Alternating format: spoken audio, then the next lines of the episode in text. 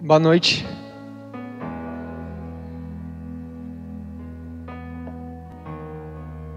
Quem ainda está feliz com Jesus? Quem ainda está, ainda tem lenha para queimar aí? É, queria dar um recado de Deus para vocês. É, Jesus ele me falou que ele vai tocar algumas pessoas já desde o começo. E não é para você deixar, não é para você segurar suas lágrimas, não é para você é, segurar a sua emoção, segurar aquilo que você quer fazer. É, se Jesus te levar a vir aqui na frente, pode vir no meio enquanto eu estiver falando. Se Jesus te levar a abraçar alguém, pode ir abraçar enquanto eu estou falando mesmo. Sabe, ele me falou nitidamente durante a semana que a partir a, do momento do louvor ele já estaria tocando muito forte algumas pessoas. E eu creio, acredito que isso aconteceu e vai continuar acontecendo. Então eu quero que você se sinta livre, leve e solto. E faça o que, o que Jesus te mandar fazer. E se ele não tocar você dessa forma, se você vê ele de alguma outra forma, você também pode fazer o que ele mandar você fazer. Né? É, enquanto eu vou compartilhando aquilo que que Ele colocou no meu coração. Quem aqui quer avivamento? Quem aqui quer um manifestar muito forte da glória de Deus? Primeira pergunta que Jesus faz hoje: você está disposto a agonizar?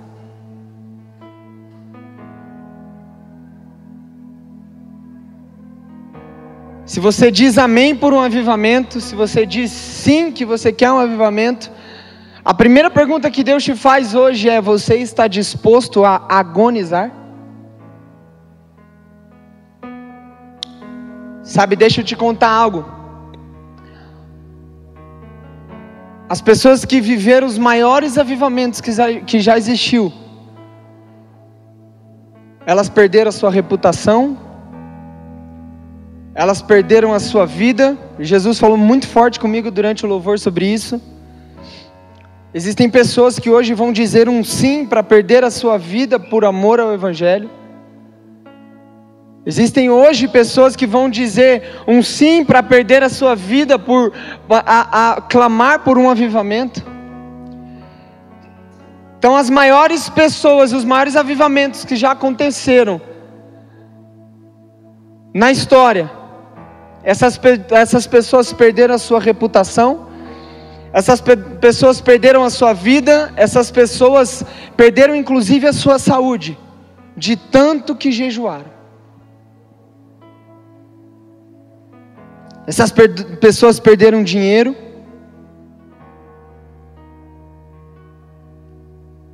Para o que, Dal? Por o amor ao Evangelho por clamar por um avivamento e por algo mais profundo. E sabe, tá aí os meus pais, eles podem provar isso para vocês. Há alguns anos eu tenho gastado a minha vida em estudar avivamento, em ler sobre avivamento e orar em meu quarto sobre avivamento.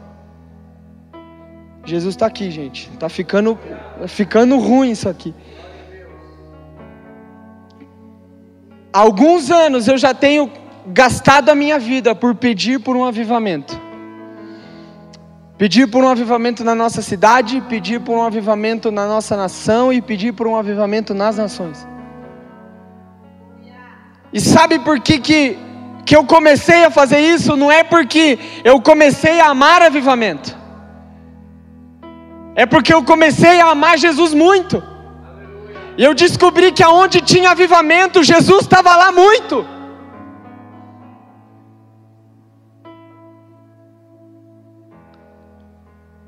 E deixa eu contar algo para você: o avivamento acaba. Existiram avivamentos que duraram 40 dias, existiram avivamentos que duraram, duraram seis meses, e eu descobri que não é só avivamento que eu quero, Gê. Porque sabe, para o que, que serve um avivamento? O avivamento serve para sondar o último nível. E sabe qual é o último nível? os últimos tempos chegará o dia em que as águas irão subir e elas nunca mais irão baixar. Chegará o dia em que as águas irão subir e elas nunca mais irão baixar.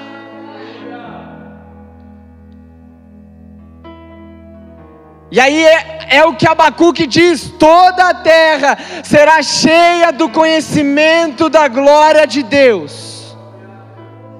Então eu descobri, e eu posso contar isso para vocês, que avivamento acaba, Jean. E aí a gente pode estar num culto e pode cair todas as pessoas simultaneamente, mas existe alguém que não está no culto. E a gente precisa entender que essa pessoa ela precisa estar nos nossos cultos.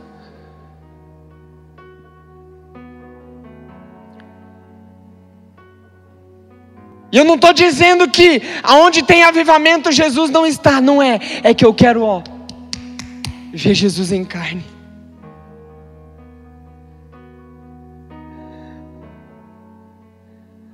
Nos últimos dias, a minha única oração tem sido: Jesus me toca.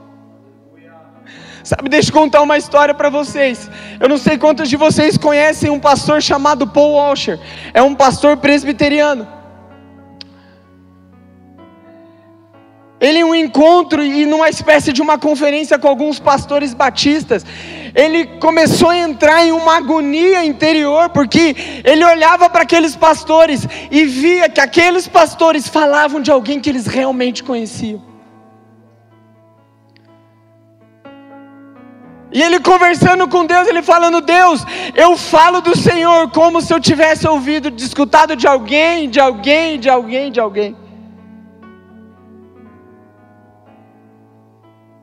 A gente vai chegar em algum lugar, calma.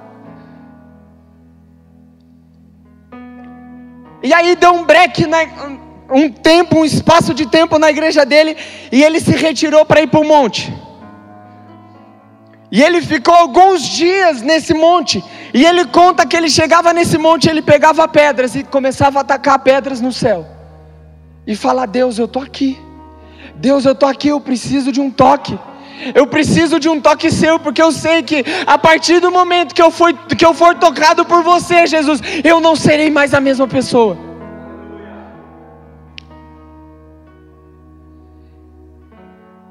E aí eu sei que foi lá, eu acho que estava no décimo segundo dia, alguma coisa assim. E ele tacando pedra no céu, ele falando: Deus, eu estou aqui há duas horas e o Senhor não me tocou. Eu estou aqui há três horas e o Senhor não me tocou. Eu estou aqui há quatro horas e o Senhor não me tocou. Agonizar leva tempo. Agonizar não é 15 minutos por dia de oração. Agonizar não é cinco minutinhos antes de você sair para o trabalho ou só na hora do almoço. Agonizar leva tempo. Agonizar é, é, você precisa gastar tempo de joelho no chão. Pedro, mas eu trabalho. Deixa eu contar uma coisa. Um cara chamado Edward Baums, ele falou assim: é melhor que você negligencie o seu trabalho do que negligencie a oração. E aí ele fala outra frase. Ele falou as a, as maiores pessoas que travaram as maiores guerras, as maiores guerras no mundo espiritual e experimentaram os maiores avivamentos foi as que passaram mais tempo em oração. E aí chegou um determinado tempo que Deus desceu no monte e tocou Paul Washer. E ele relata que ele tremia. E ele falou que se alguém de uma instituição psiquiátrica fosse lá, ia levar ele internado, porque ele tremia e ficava falando: Deus, eu não quero mais, o Senhor vai me matar, isso aqui vai me matar, está me matando, eu vou morrer. E aí foi onde uma paz sobrenatural veio sobre ele, e todos os cânticos que ele lia na Bíblia foram vindo na boca dele, e depois daí ele relata: agora eu prego sobre alguém que eu conheço verdadeiramente. Meus queridos, é por isso que é a minha oração. Ultimamente eu não consigo, eu não consigo orar outra coisa a não ser Jesus me toca. Eu não consigo pedir outra coisa a não ser Jesus me toca. E eu não estou contando isso aqui de um, de um lugar saudosista, não. O meu intuito em contar algumas histórias hoje é para que o seu coração comece a queimar pela mesma coisa que o meu coração está queimando.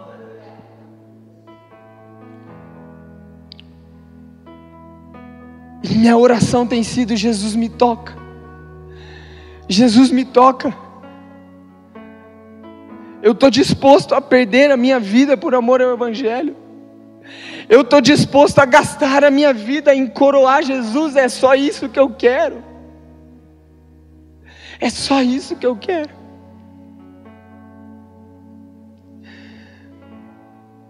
E eu queria que você abrisse comigo em Joel 2.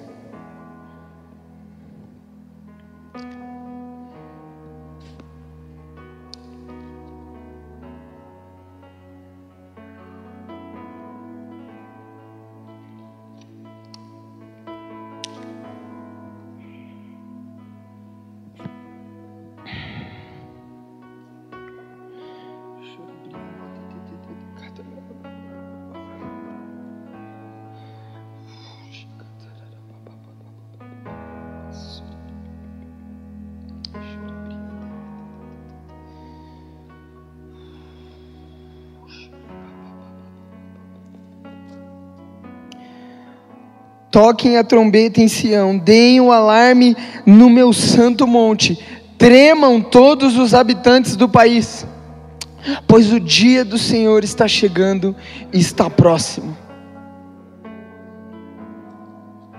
Meu querido, tremam todos os habitantes da terra. Deixa eu contar algo para você.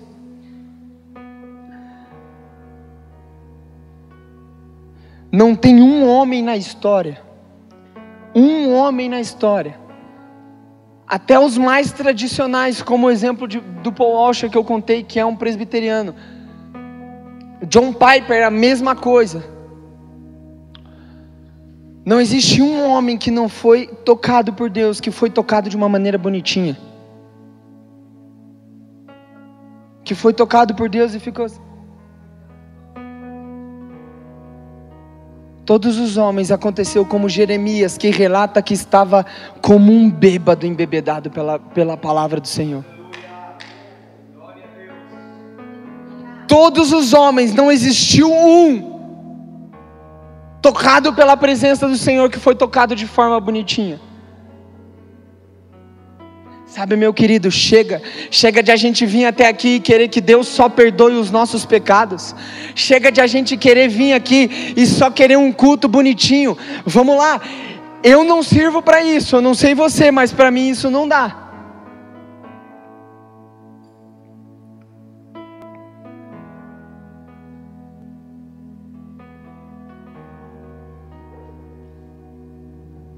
Para mim não dá vir ficar aqui bonitinho. Não dá para mim vir aqui ficar sem me mexer, sem levantar a minha mão, sem derramar uma lágrima, sem me ajoelhar. Não dá, eu não consigo. Por que, que eu não consigo? Porque eu entendi que eu preciso chamar a atenção de Deus para dizer: Deus, me toca, eu estou aqui, me olha. Isso não é um movimento egoísta. Pedir para que Deus te toque, ficar pedindo para que Deus te toque, não é um movimento egoísta, é simplesmente que você quer ser mais parecido com Jesus.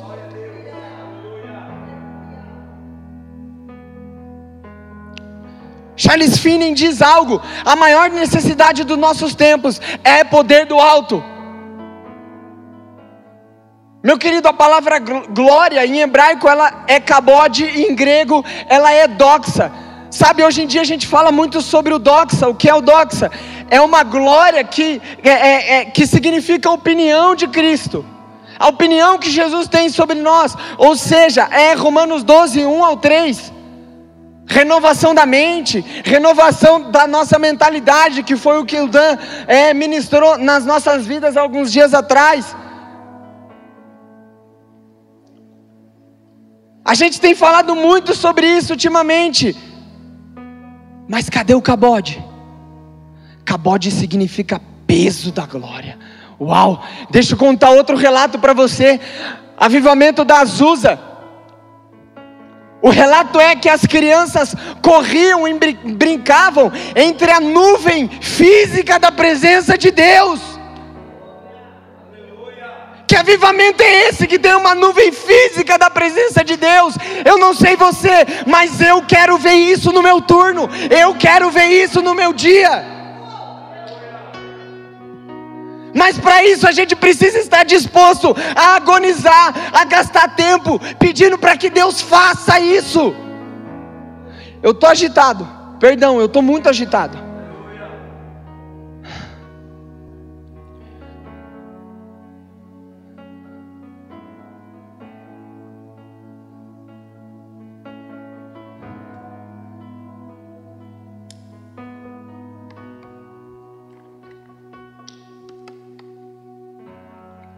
Ser tocado pela glória, pela glória de Deus é a gente transicionar de uma medida pastoral para uma medida profética. Falei isso na nossa vigília do louvor. Meu querido, a gente como igreja, a gente não pode mais andar apenas numa medida pastoral, já. Se a gente andar apenas numa medida pastoral, a gente não chega onde Jesus quer. Sabe, a medida pastoral ela é importante. A medida pastoral, ela cuida da saúde da igreja, cuida do crescimento da igreja, mas a gente precisa transicionar para uma medida profética e apostólica. E não é o Pedro, não é o, o, o, nosso pastor, não é o Jean que precisa se transicionar para uma medida profética, é a igreja que precisa se tornar profética. Sabe por quê? Porque o espírito da profecia está sendo liberado sobre os últimos dias e nós temos a necessidade de viver uma vida de apontamento, Chau. Isso é uma medida profética. É viver aquilo que João Batista vivia. Sabe o mais doido, o cara mais louco que abriu mão de comer qualquer outra coisa e ficou comendo mel e gafanhoto, porque ele queria apontar o Cristo.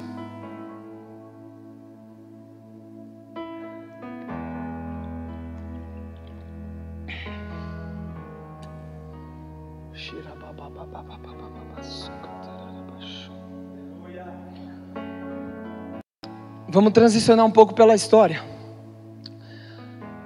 Arão, quando foi ungido, para poder entrar no santo lugar, foi passado um pouco de sangue de cordeiro atrás da orelha. Vendo o tempo se rasgou, nós somos transformados através do segundo Adão, somos o sacerdócio da nova ordem de Melquisedeque partir do momento que nós olhamos para essa passagem, onde é passado o sangue atrás da orelha de, de Arão, nós entendemos que o sacerdócio está pronto para ouvir o que Jesus quer. Nós entendemos que quem é sacerdote ouve aquilo que Jesus quer.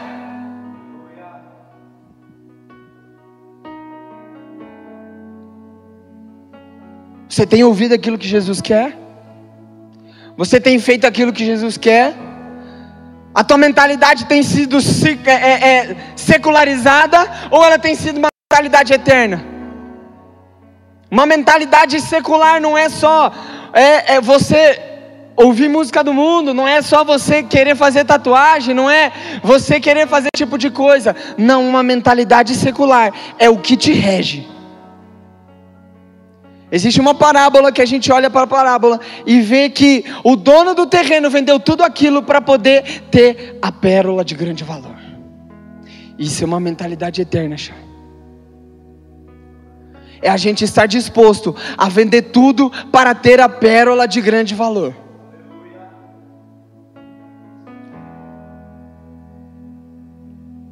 É a gente olhar, eu tenho uma casa que vale 3x. Se eu continuar com essa casa que vale 3x, sendo que eu posso ter uma casa que vale X, e a casa que vale X, eu morando nela eu vou para a eternidade. Eu morando nela eu vou viver X eternidade, e a casa que vale 3x não.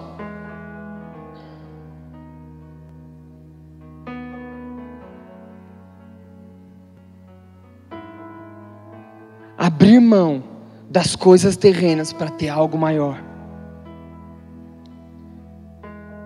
Esses homens que a gente olha ao decorrer da história, que viveram coisas incríveis, foram homens que perderam a sua vida por amor ao Evangelho. Sabe, existe um cara chamado Evan Roberts, que foi o que é, deu o pontapé no avivamento no país de Gales. O cara dormia e acordava na rua. Sabe por quê? Porque o culto terminava tão tarde e começava tão cedo que ele não queria perder tempo. Evan Roberts dormia na rua, porque ele queria um avivamento no país de Gales, e o país de Gales inteiro foi transformado em seis meses.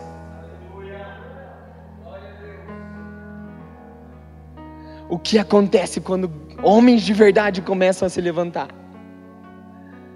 O que acontece quando os heróis da fé de Hebreus começam a se levantar de novo?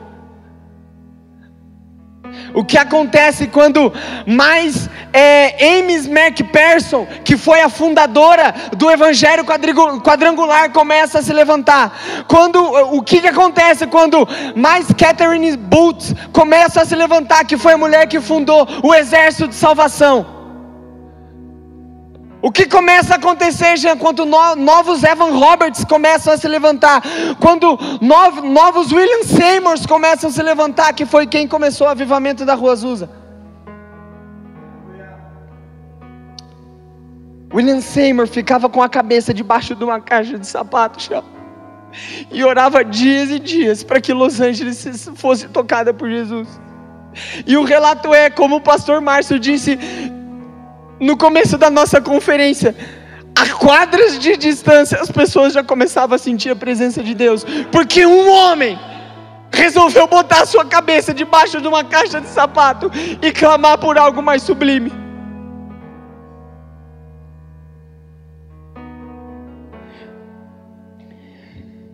Sabe, meu querido, avivamento não é aquilo que desce, avivamento é aquilo que sai. Avivamento não é aquilo que vem do céu, mas é aquilo que sai da igreja.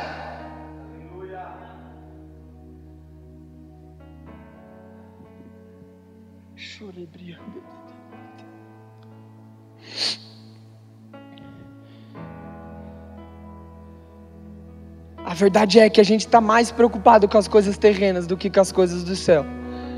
E a verdade é que a gente não tem valia nenhuma no céu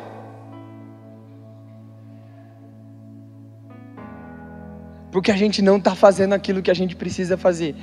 Pedro, que papo missionário, velho, não é isso, cara. Não é isso. Essa é a nossa vida. Vamos lá, alguém. Essa é a nossa vida.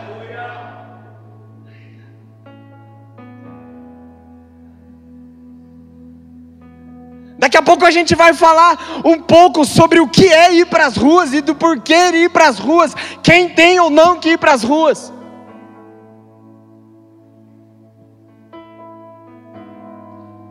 Mas deixa eu fazer uma pergunta para você: você não está cansado de alguém orar no seu lugar? Você não está cansado de alguém curar no seu lugar? Você não está cansado de alguém pregar no seu lugar?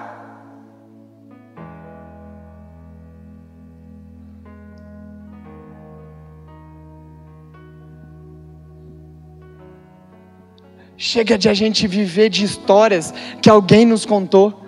Sabe, foi aí que eu despertei. Quando eu comecei a me questionar do porquê que eu não vivia, o porquê que eu não sabia o que era aquilo. Quando eu via histórias que o meu pai contava, que o bispo Célio contava, onde o Manuel de Melo se encontrava em grandes cruzadas e pernas cresciam instantaneamente e pessoas andavam instantaneamente, e eu falava, Deus, o porquê que eu não vejo isso? E pela graça de Deus, hoje eu tenho visto pernas crescerem instantaneamente. Eu tenho visto pessoas andarem instantaneamente. Eu tenho ouvido cegos ver, surdos ouvir. E é pela graça de Deus isso. E deixa eu falar para você, eu tenho pedido para Deus, Deus me deixa ver mais, me deixa experimentar mais, me deixa orar por mais pessoas. Qual foi a última vez que você pregou para alguém na rua? Qual foi a última vez que você orou por alguém no mercado? Pedro, que lunático! É! Fogo! ele só se transfere com fogo.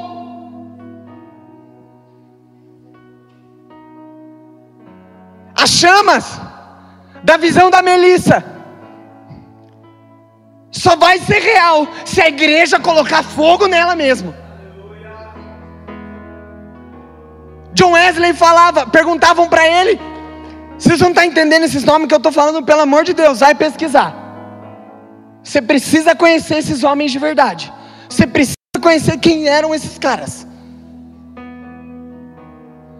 Perguntavam para John Wesley como é que, ele, que tantas pessoas se convertiam quando ele pregava. Como é que ele fazia tantos milagres daquele jeito. E ele falava: Eu taco fogo em mim mesmo e deixo as pessoas vir me ver queimar. É sobre isso. A Nicole não está aí não, né? Eu fiquei tão feliz que a Nicole chegou para mim essa semana e, falei assim, e falou assim, amigo. Eu orei pela primeira pessoa dentro do ônibus. Eu falei, Jesus, muito obrigado, porque o Senhor está ouvindo as minhas orações. Deixa eu contar algo para você. Meus pais muitas das vezes brigaram comigo, porque eu ia no mercado e demorava uma hora, uma hora e meia. Quando eu chegava em casa, eu estava chorando porque eu tinha pregado e ganhado alguém para Jesus, ou porque eu tinha orado por alguém na rua. Fogo só se transfere com fogo, chamas só se produzem com chamas.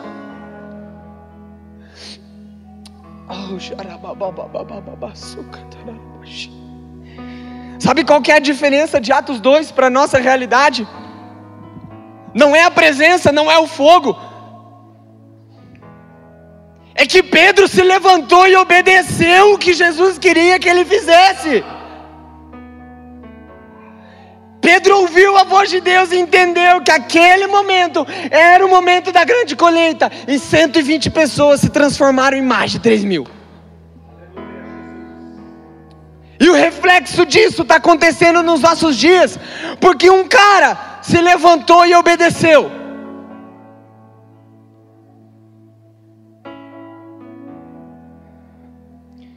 Antes de a gente querer o derramar de Deus sobre um lugar e uma região, nós precisamos nos posicionar diante do derramar de Deus, no derramar de Deus. Joel 2, capítulo 12. Agora, porém, declara o Senhor: voltem-se para mim de todo o coração, com jejum, lamento e pranto.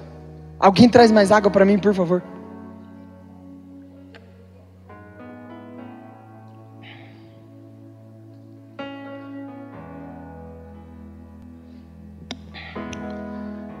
Billy Graham disse algo. Avivamento não é o som dos tambores subindo, mas é o som das lágrimas descendo.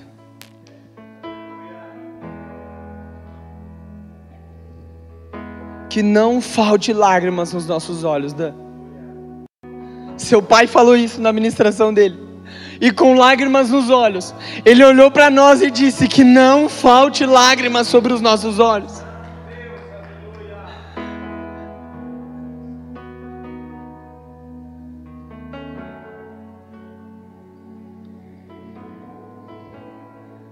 O mesmo Charles Finney que falou a frase que tem no começo, ele falou: sem muita lágrima e sem muita oração, o avivamento não vem. Sempre lembrando da frase de Edward Baums: é melhor negligenciarmos o trabalho do que negligenciarmos a oração.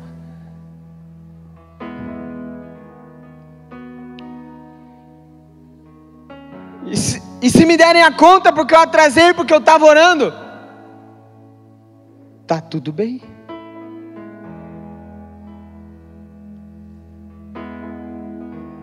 Pedro, você fala isso porque você trabalha na igreja, você vive com o seu pai.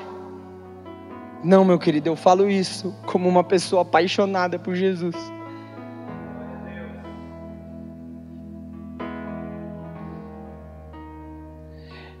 É melhor nós negligenciarmos qualquer outra coisa do que negligenciarmos o lugar da oração.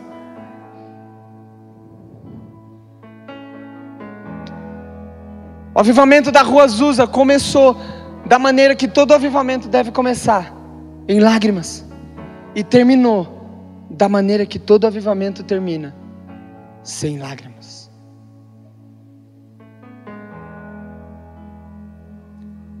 Quando as lágrimas cessam, a morte entra. Quando as lágrimas cessam, a apatia entra, a inatividade entra. Quando as lágrimas cessam,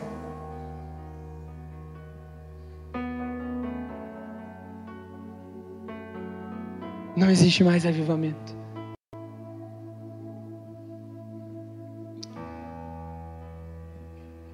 Lucas 7,36 começa um relato de Jesus na casa de Simão, onde uma prostituta se prostrou aos pés de Jesus e lavou seus pés com lágrimas. E Simão falou: Jesus, como é que o Senhor permite isso? Como é que o Senhor permite isso? Jesus basicamente olhou para Simão e falou assim: Ela tem o conhecimento de quem eu sou. Ela entendeu e teve a revelação de quem eu sou. Lágrimas só vêm depois da revelação de quem Cristo é. Lágrimas só vêm depois da revelação do que é o sacrifício na cruz. Por isso o fogo na cruz, Melissa. Se avivamento se dá com lágrimas, se fogo se dá com lágrimas, lágrimas só se dão com o conhecimento de quem Cristo é.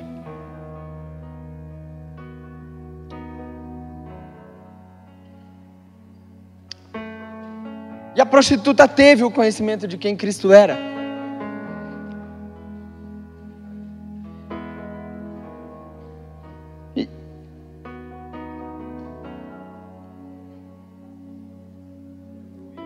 Mateus 5.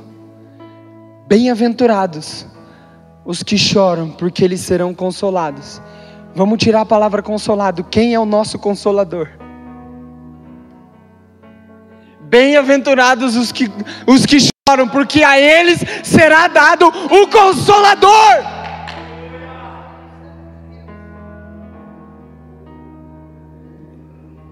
Se choramos, o Espírito Santo vem. Se existe lágrimas ali, o Espírito Santo está. E aí começa a responder alguma das nossas perguntas, Dal. Do porquê que muita coisa não acontece, do porquê que as ruas de Curitiba não são impactadas. Sabe, Jesus me lembrou de uma visão que eu tive num culto, onde eu vi algumas casas de Curitiba pegando fogo e algumas ruas de Curitiba pegando fogo. E o porquê que isso não tem acontecido? Porque nos falta lágrimas, nos falta paixão, nos falta muita oração, nos falta amor por Jesus. Sabe, nós não buscamos avivamento porque nós queremos manifestar, nós buscamos avivamento porque nós amamos quem é o dono do avivamento e quem provê o avivamento, e porque a gente sabe que aonde existe avivamento, ali Jesus está muito, chão.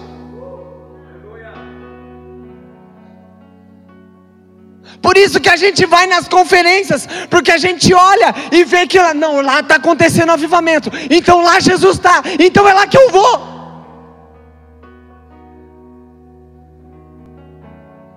Por isso que a gente vai em alguns eventos. A gente tem que observar a árvore, a árvore pelo fruto, e a gente está vendo que está dando fruto bom, e está dando avivamento, e Jesus está lá no avivamento, é lá que eu vou beber dessa água.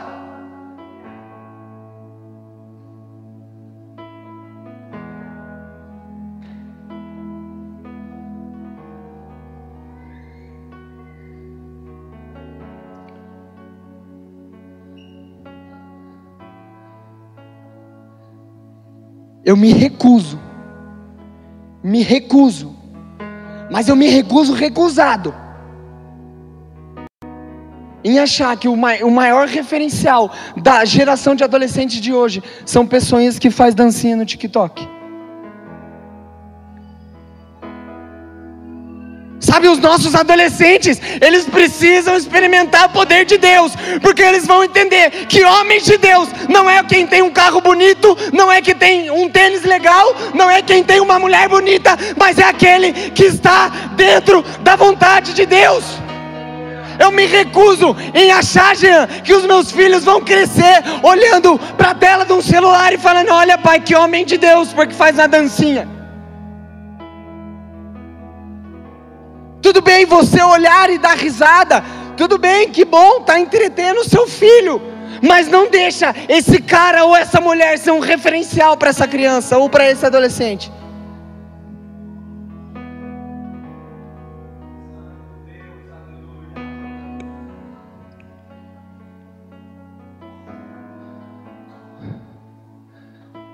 Avivamento não é para menino.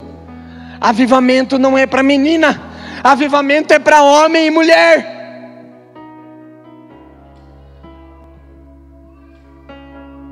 Por isso que os nossos adolescentes precisam ser educados como homens e mulheres de Deus e não como menino e menina. Sabe, eu cresci vindo na igreja. Eu cresci sendo doutrinado nessa cultura, graças a Deus por isso. E aí, Luan, eu lembro de quando, num 12 dias, a gente tinha aquela tenda. E a gente vinha todas as tardes passar em oração. E a gente tinha 13, 14 anos. Os nossos adolescentes hoje chegam na igreja e correm, chegam na igreja e ficam no celular. O porquê, pai, você não doutrinar o seu filho a chegar e fazer uma oração? Ou a chegar e limpar um banheiro, passar um pano?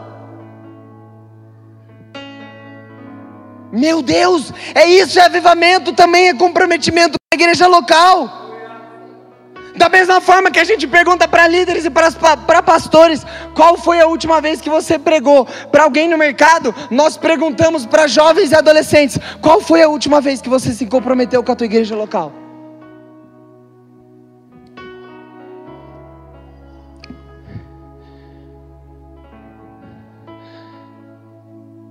E aí, Luan, eu lembro de um dia que a gente chegou numa segunda-feira de Tadel e a gente decidiu entrar antes do Tadel para orar. Era sete e meia. Sabe que horas que a gente foi parar? Meia-noite. Por quê? Porque eram jovens e adolescentes que estavam amando Jesus. E lá nós saíamos com um relato de ter existiam jovens que entraram, que Jesus levou ele dentro da sala do trono e depois eles contavam isso para nós. O Lua está aí de prova, chorando. Teve um dia que eu e o Mateus decidimos passar a madrugada orando na igreja. E aí eu não sei por que cargas d'água a gente descobriu que estavam roubando um prostíbulo que tinha aqui atrás. E aí o tio Sandro, cadê o tio Sandro? Tá aí?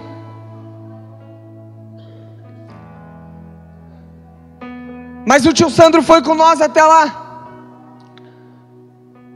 Nós impedimos o assalto. Oramos com quem estava assaltando. Descobrimos que, aqui, que ali era um prostíbulo. Começamos a orar para que o prostíbulo fechasse. Um mês depois não existia mais prostíbulo e o cara não estava mais roubando. Isso não é coincidência, isso é avivamento.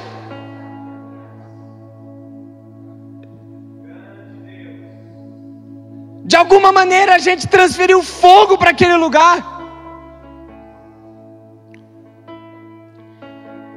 Alguns meses depois, ali abriu uma cartomante. E eu falei com o Eduardo um dia que a gente estava passando ali na frente. Eu falei, Du, essa cartomante vai fechar. Eu orei uma vez. Dois meses depois não tinha mais cartomante.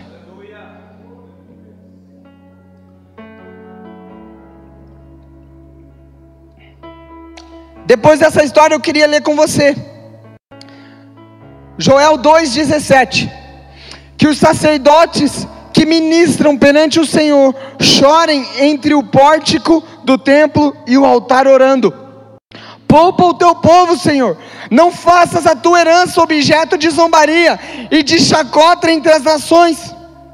Porque se, Se haveria de dizer entre os povos: onde está o Deus deles? Essa última pergunta foi a mesma pergunta que foi feita para Elias.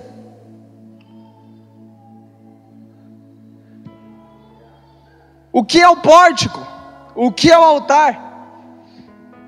No templo vocês sabem que existiam milhares de, de divisões, existia o pátio externo, pátio interior, santo lugar, santíssimo lugar, e assim vai. O pórtico era um lugar exterior ao templo, ou seja, era um lugar fora do templo.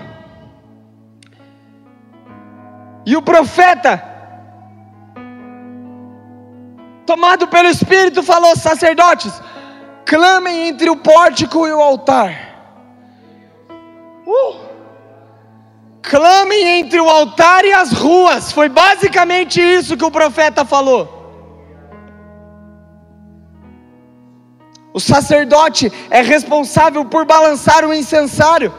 E aí o profeta fala: balance o incensário entre o altar e o pórtico, balance o incensário entre a igreja e as ruas chore entre a igreja e as ruas.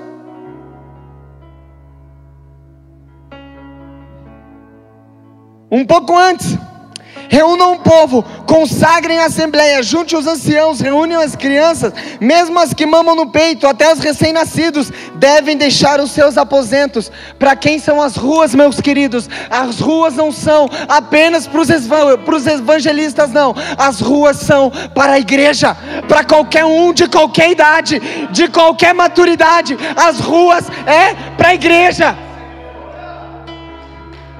Salmo 133 diz que o óleo desceu até a gola.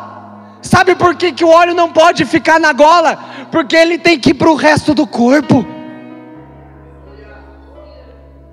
E aí deixa eu te contar, a mulher não tocou na cabeça, porque ela não tocou no Cristo, ela tocou na barra. Os patriarcas foram sendo família, os profetas foram sendo família, os apóstolos foram sendo família, e a mulher tocou na barra, porque ela não tocou no cabeça, ela não tocou no Cristo, ela tocou na barra. Então, deixa eu falar para vocês: a promessa do próprio Jesus, em breve ele esmagará a Satanás debaixo dos seus pés. Sabe por quê? Quem vai esmagar Satanás é a igreja, pelo poder do Espírito Santo.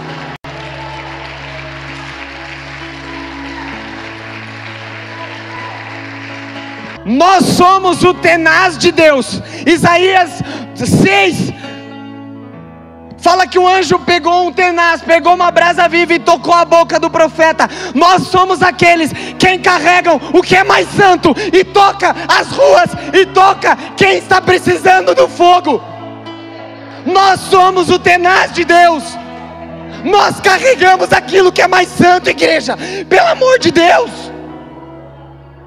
Gênesis 11, Deus confundiu todos os idiomas, mas lá no capítulo 2 de Atos, Deus unificou todos os idiomas pelo poder do Espírito. Não existe estratégia para ganhar uma nação, existe fogo de Deus para ganhar uma nação. E sabe quem vai fazer isso? É a igreja tão da barra, é a igreja mais simples, é a igreja do, do, do pobre, é a igreja da viúva, é a igreja do órfão. E para que serve o avivamento? Para sondar o último nível. A, até o momento que chegue o momento que as águas nunca mais irão baixar. E Jesus vai voltar e vai buscar a sua igreja. E aí a glória de Deus vai estar sobre o monte. E toda a terra vai clamar por paz e vai se render aos pés de Jesus. Sabe, existe uma escatologia tão, tão negativa que dá tanto valor para besta. Mas eu sirvo ao Deus que derramou maná do céu. Eu sirvo ao Deus que sustentou profeta no deserto. Eu sirvo ao Deus.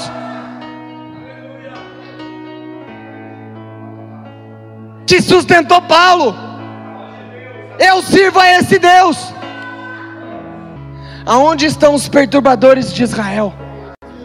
Acabe chegou para Elias e perguntou: É você que é o perturbador de Israel?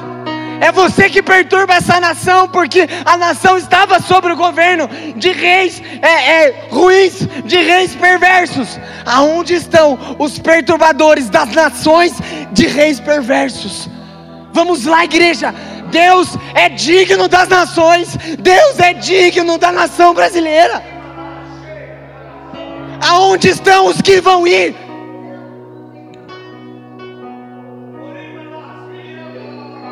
Aonde estão os que vão entre o pórtico e o altar levar o incensário? Aonde estão?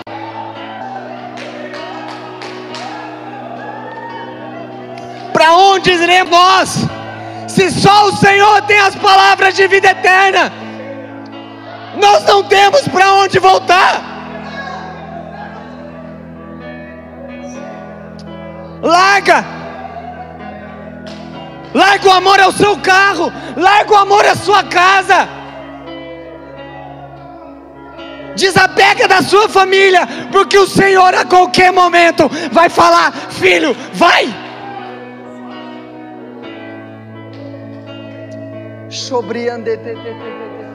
Quem está entendendo o envio de Deus, pode começar a se mover. Quem está entendendo o envio de Deus, pode começar a se mover. Deus queima os nossos corações com amor pelas ruas. Queima os nossos corações com amor pelas nações. Queima os nossos corações por, a, por amor a uma nação. Mateus 24, 14. E este evangelho do reino será pregado em todo o mundo como testemunho a todas as nações, e então virá o fim.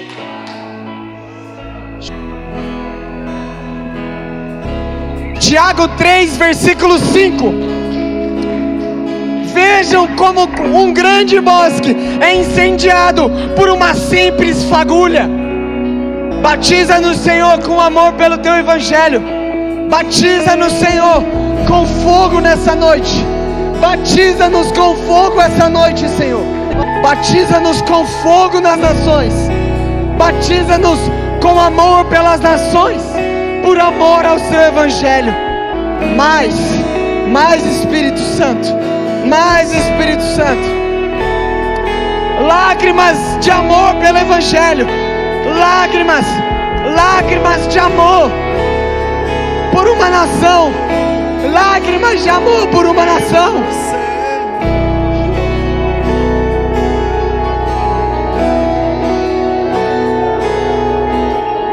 Existe uma pessoa aqui que está questionando a Deus assim, mas eu já fiz tanto por essa igreja, eu já realizei tanto por essa igreja, eu não vou me doar de novo. Deixa eu falar algo para você.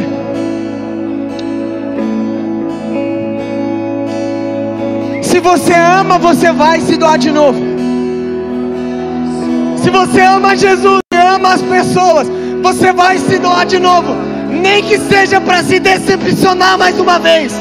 E aí você vai levantar e vai fazer tudo de novo.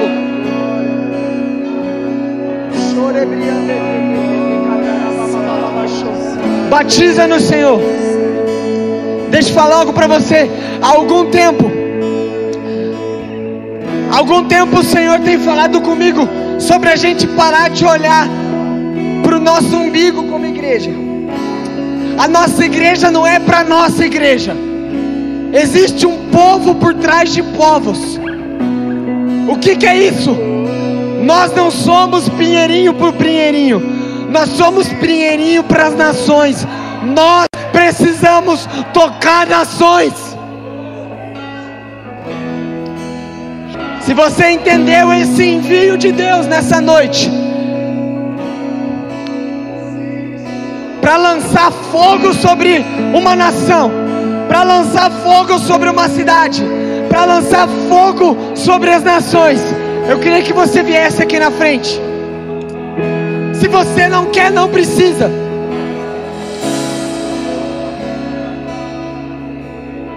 Se você não alcançou a profundidade, não venha. Espere ser tocado por Jesus. Sabe, pai e mãe, Não tenha medo de perder o seu filho.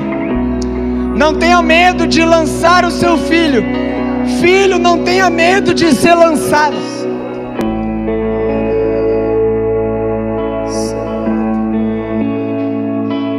Obrigado, Senhor. Obrigado porque o Senhor é bom. Obrigado porque o Senhor colocou em nós a eternidade.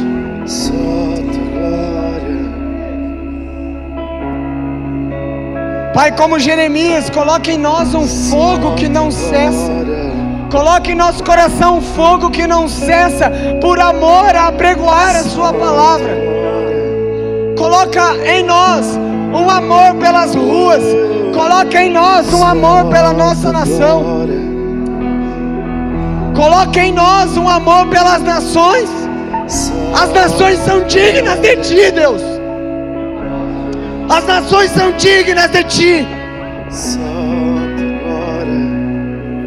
E muito em breve, muito em breve, todo joelho se dobrará e toda língua confessará que só tu és o Deus.